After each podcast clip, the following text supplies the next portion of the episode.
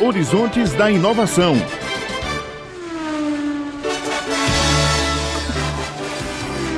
Oi, pessoal, bom dia, bom dia a todos. Bom dia, Bom dia, Marcinha.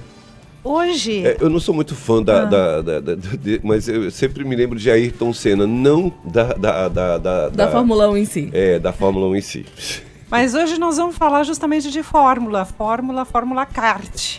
Então por isso que eu trouxe essa musiquinha, essa trilha de fundo, porque a história é justamente sobre três estudantes de engenharia mecânica e elétrica da UFPB que estão empenhados em montar uma empresa de soluções de mobilidade em veículos elétricos.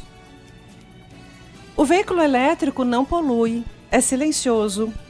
Um carro elétrico não tem aquela tremedeira comum nos veículos a gasolina, porque o motor não fica com aquela combustão né? O diesel, gás natural veicular, gás veicular natural, é, sempre tem aquele barulho de fundo, mas o elétrico não, o elétrico flui suavemente.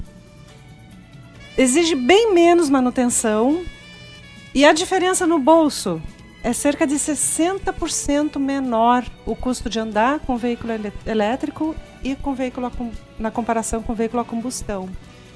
E esses estudantes da, da UFPB, o nome, eles são estudantes de da graduação ainda, eles nem chegaram ao mestrado. É o Antônio Félix, o Renato Fonseca, que são da mecânica, e o Felipe Fauzi, que é da elétrica.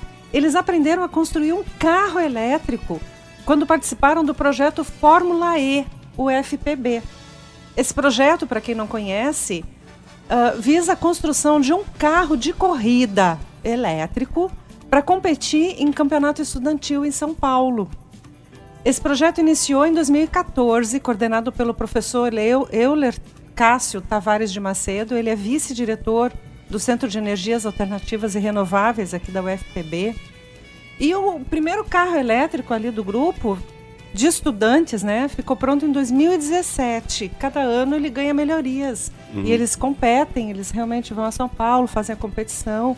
Tiveram várias experiências fabulosas de negociação com as universidades no Ceará, levaram o projeto, fizeram transferência de tecnologia para o Ceará.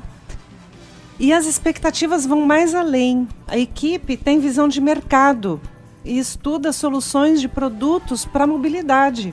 Construir um carro completo exige muito investimento, mas há alternativas, como fala o professor Euler.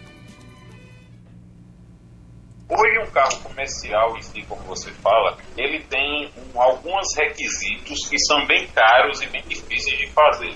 Por exemplo, a questão do airbag, sistema de, de proteção que agora todos os carros são obrigados a ter. Então, mesmo a gente não conseguindo competir economicamente para fazer um carro com essa característica, a gente tem potencialidade de fazer outros projetos, por exemplo, carros que são utilizados ou veículos que são utilizados em circuitos fechados, tipo condomínio, ou veículos que utilizados para lazer, tipo carro. Então são carros, vamos dizer, ou veículos que são mais acessíveis e fáceis de fazer e que são nichos de mercado. Tá aí a oportunidade que os colegas Antônio, Renato e Felipe não deixaram passar. Eles estão montando a startup KF3 e estão trabalhando em processos de conversão de motores de combustão para elétricos. Esse é um nicho, então, que vai ocorrer. Futuramente a tendência do mercado está sendo essa, eles já estão com essa visibilidade aí para o futuro. Mas esse projeto de, de conversão do motor a combustão ainda é mais para frente. Para o ano que vem, já imediatamente, a empresa deles, a KF3, planeja lançar uma pista de kart elétrico.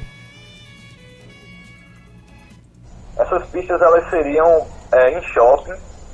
É, geralmente elas são os, o kart elétrico ele é muito bem visto porque ele não faz barulho e ele também não polui. Então ele pode ficar em estacionamentos em locais fechados.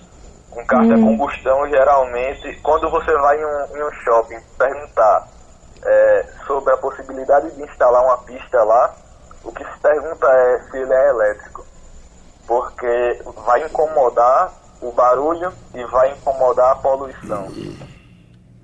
Aí está, minha gente, Horizontes da Inovação trazendo empreendimento a partir do que é pesquisado e do que é feito na universidade. Uma inovação abre um horizonte. Até a próxima quinta! Até Valeu, a próxima Marcinha. quinta, Márcia. E a gente já vai ficar pensando quanto vai custar esse carro elétrico desenvolvido aqui no Brasil. Já Eita. fica pensando. É, a É, chance de vir a ter o seu próprio carro.